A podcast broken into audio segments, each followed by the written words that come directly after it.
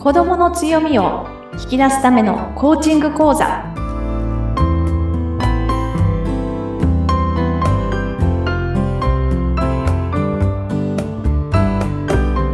皆さんこんにちは。子どもの強みを引き出すラーニングサクセスコーチの本堂勝子です。インタビュアーの高須幸子です。どうぞよろしくお願いいたします。よろしくお願いいたしますはい。今回、子供の強みを引き出すためのコーチング講座ということで、こちらの番組が始まりました。本堂勝子さんです。えっ、ー、と、親しみを込めて、私、勝子さんとお呼びさせていただいてよろしいでしょうか。はい。ぜひ、よろしくお願いします。はい。私も、えー、ママとして、一人のママとして、あの、はい、勉強させていただきたいと思います。勝子さん、これからよろしくお願いします。よろしくお願いします。楽しみにしてます。はい、私も楽しみにしております。さあ、今回この番組なんですけれども、まあ、いろんなね、方、まあ、子育て中のパパ、ママもそうですし、子育て関連のお仕事されている方だったり、おじいちゃん、おばあちゃん、いろんな方に聞いていただきたいなと思うんですけれども、まず今日は1回目ということで、勝子さんがどういう方なのかなっていうのをリスナーの皆さんにお伝えできればなと思います。勝子さん、まず自己紹介をよろしいでしょうか？はい、ありがとうございます。はい、改めまして、えー、ラーニングサクセスコーチの本堂勝子と申します。えっ、ー、と、私は今、東京渋谷にある、えー、東京インターハイスクールというアメリカの通信制高校で、あの、学習コーチングをしております。えっと、そちらでですね、はい、中高生に関わるとかをしながら、えー、コーチたちの育成に携わっております。はい。学習コーチングということですけれども、まあ、このお仕事に行き着くまでにはいろいろあったかと思うんですけれども、そのあたりいかがでしょうか、あそうですね。あの、ご質問ありがとうございます。本当に私、あの、このコーチングの世界に入ってから、まあ、今15年ちょっとですかね、経つんですが、はい、その前は全く業種の違う、あの、仕事をしておりまして、はい。はい。あの、IT 系の仕事をしておりました。まあ、いわゆるシステム開発とか設計とかをするとか、プロジェクト、プロジェクトマネジメントをする分野におりましたので、はい、はい、全く違うところから、あの、はい、ここに移ってきたっていう形になってます。うん、その流れの中にはこうきっかけみたいなものって何かあったんですか？あ、そうですね。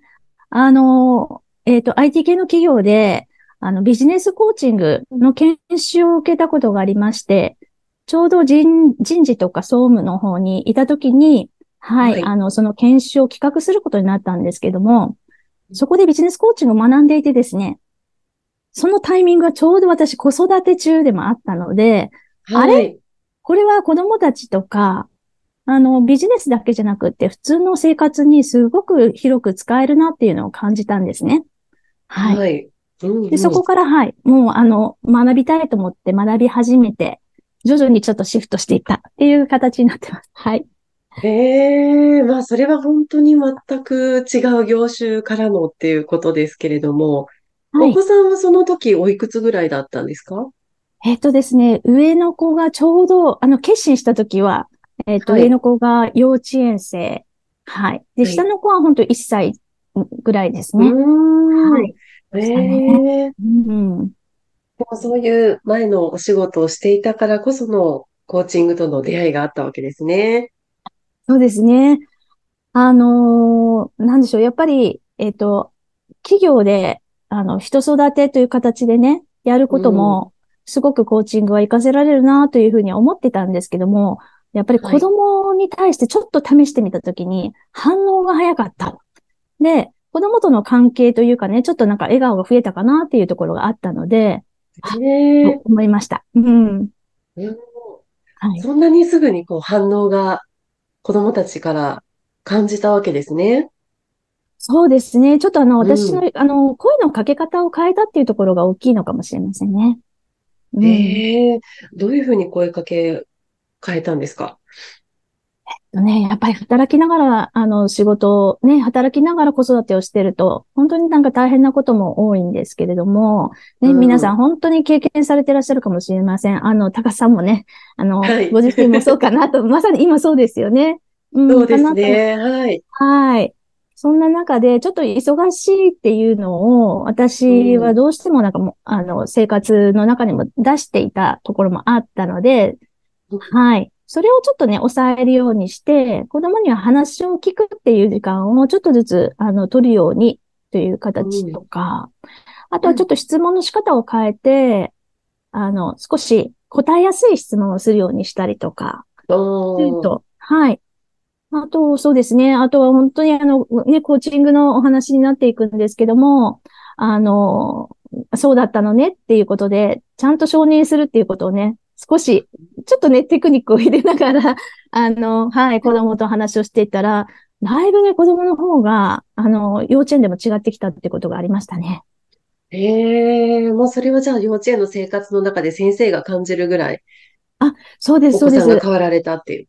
はい、そうですね。うんもう本当に幼稚園の先生に一言おっしゃっていただいて、もうちょっとお母さん時間取れませんかねあのなんか、ちょっとだけお話聞くとかなんかやってみませんかねっていうふうに、あの、おっしゃってくださった先生がいて、はい。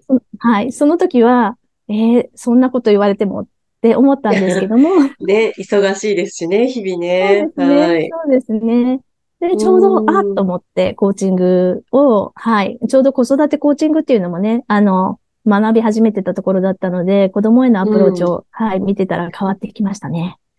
うんええその、じゃあ話を聞くっていうことがね、すごく大事。声かけ一つでそんなにやっぱり変わるっていうのが、かすこさんご自身も実感されてるわけですね。そうですね。あのーうん。本当にそれは、私自身がもしかすると子育て受けてきたときに、感じて、うん感じてこなかったことあ、うんこれだけ、うん、あの、お、お母さん、お父さん、私のね、両親に聞いてもらってたかなっていうふうに思ってたりとかしたこと、そこをちょっとだけ、はい、変えることによってですね、やっぱり子供の笑顔っていうのは広がりますね。うーん。まあ、そういうご自身の経験もね、これから織り交ぜながら、い。ろいろお話を聞いていけたらなというふうに思うんですが、かすこさん、この番組、どんな方に聞いていただきたいですか？そうですね。あの、まさに子供とどういうふうにして、あの、いより良い関わり方をしていけばいいかなっていうふうに悩んでらっしゃる方とか、あるいは、本当は子供にも力があるはずだけども、どうしたらこの子供のやる気とか強みとか引き出せるのかなと思っている方々、そういった方々にもぜひ聞いていただきたいなと思います。うん。これからどんな番組にしていきましょうか多分、いろいろご質問なんかも来ると思うんですよね。子育て中のお母さんたちが、かつこさんのこの配信を聞いて、あ、ねここちょっと聞いてみたいっていうご質問が来たりだったり、うんね、いうんろいろ出てくると思うんですけれども、どういう番組にしていきましょうか？そうですね。やっぱりあの、なんでしょう。このコーチングによって、まあ、コーチングってね、なんか言葉でで一人歩きしてしまうと、ちょっと仰々しい感じもあるんですけど、いいコミュニケーション、どうやったら快適なコミュニケーションをね、取っていけるかなってことを、皆さんで、ちょっと知識を入れたりとか、試してみる？はい。試してみて、あの、どういう変化が自分にあるかなっていうのを感じてもらえるような、そんな番組になれるといいかなと思っています。はい。で、私もこの番組で いろいろと学んでいきたいと思いますけれども、その声かけっていうのがねはい、なかなかやっぱりその時間を取るっていうところからまずうん。始まって、子供の話をしっかり聞いて、質問の仕方もちょっと変えてみるっていう、なんかこう、少しのこう工夫で、はい。なんかこう子供たちが大きく変わっていったら、それはすごく嬉しいなと思います。いかがですか？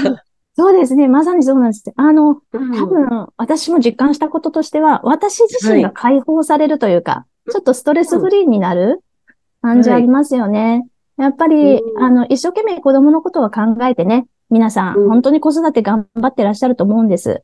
うん。そんな中で、ちょっとだけ、あの、自分も楽になれるような、そして周りも、家族も周りもみんなハッピーになれるような、うん。うん。そんなことが少しずつ体感できるとね、やっぱりあの、いい関係性。で、私一番思うのは、あの、幼児期、乳幼児期の時の関わり方うんって、やっぱり大人になってから、で、その大人になる手前の思春期ですね。その時にすごく生きてきます。